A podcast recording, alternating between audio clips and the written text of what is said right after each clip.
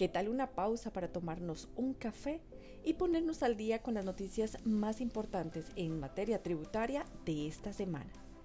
Estos son nuestros titulares. Escucha atento. Se modificaría reglamentación del registro de beneficiarios finales.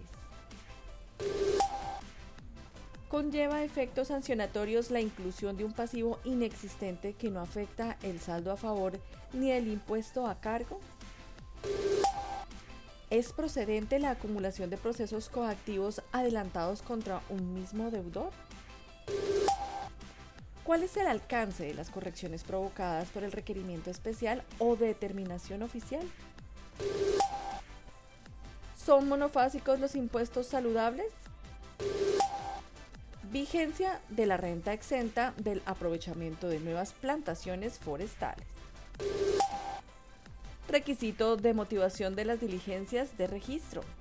Comencemos. Se modificaría reglamentación del registro de beneficiarios finales.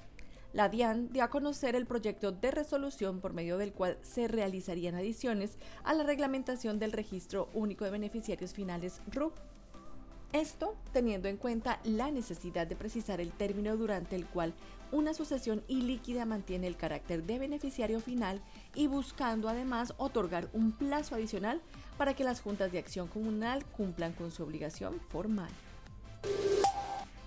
Conlleva efectos sancionatorios la inclusión de un pasivo inexistente que no afecta el saldo a favor ni el impuesto a cargo.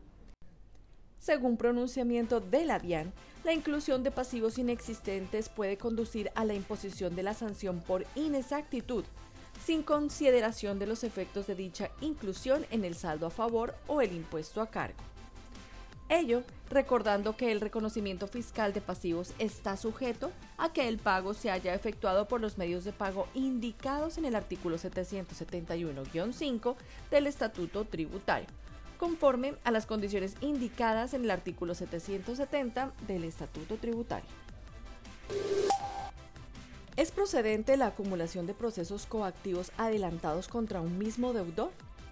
Conforme a lo indicado por el Consejo de Estado, la acumulación de procesos coactivos adelantados contra un mismo deudor no infringe el derecho al debido proceso de éste esto aclarando que las resoluciones que ordenan seguir adelante la ejecución no son asimilables a sentencias y que el proceso coactivo no es equiparable a un proceso judicial, mientras que la acumulación de procesos es afín a los principios de economía, celeridad y eficiencia. ¿Cuál es el alcance de las correcciones provocadas por el requerimiento especial o determinación oficial?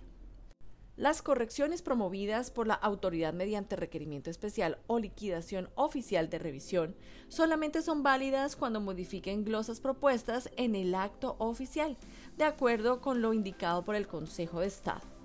Esto salvo cuando la aceptación total o parcial de la glosa propuesta o determinada implique la modificación de un renglón no considerado por la Administración, caso en el que procede el ajuste. ¿Son monofásicos los impuestos saludables? Mediante adición al concepto general sobre los impuestos saludables creado por la Ley 2277 de 2022, la DIAN precisó que son monofásicos, tanto el impuesto a las bebidas ultraprocesadas azucaradas como el impuesto a los productos ultraprocesados con alto contenido de azúcar, sodio y grasas saturadas. Esto considerando que dichos tributos se causan en la importación o cuando se enajenen o retiren del inventario en la producción. Vigencia de la renta exenta del aprovechamiento de nuevas plantaciones forestales. Mediante adición al concepto general sobre las derogatorias de la Ley 2277 de 2022, la DIAN expuso que la renta exenta de aprovechamiento de nuevas plantaciones forestales, prevista en el numeral 5 del artículo 235-2 del Estatuto Tributario, actualmente derogado se mantendrá para aquellos contribuyentes que consolidaron su situación antes del 13 de diciembre de 2022. Esto por el término inicialmente previsto, siempre que continúen cumpliendo los requisitos previstos en el artículo 1.2.1.22.20 del decreto 1625 de 2016. Requisito de motivación de las diligencias de registro. Las diligencias de registro no tienen restricción en cuanto al criterio utilizado por la Administración para la recolección de pruebas relevantes para la investigación fiscal, conforme a lo señalado por el Consejo de Estado. Esto dada su finalidad de garantizar el cumplimiento de las obligaciones tanto sustanciales como formales de los contribuyentes, por lo que la enunciación por parte de la DIAN del conocimiento de posibles irregularidades de carácter fiscal se considera motivación suficiente. Hasta aquí nuestro boletín informativo. Para saber más sobre estas y otras noticias, los invitamos a visitar nuestra página web www.grandthornton.com.co en la sección Boletines o búsquenos en su plataforma favorita. Nos encuentra como Al Día con GT. O escanea nuestro código QR para que puedas acceder directamente a todos nuestros podcasts y conocer sobre nuestros próximos eventos.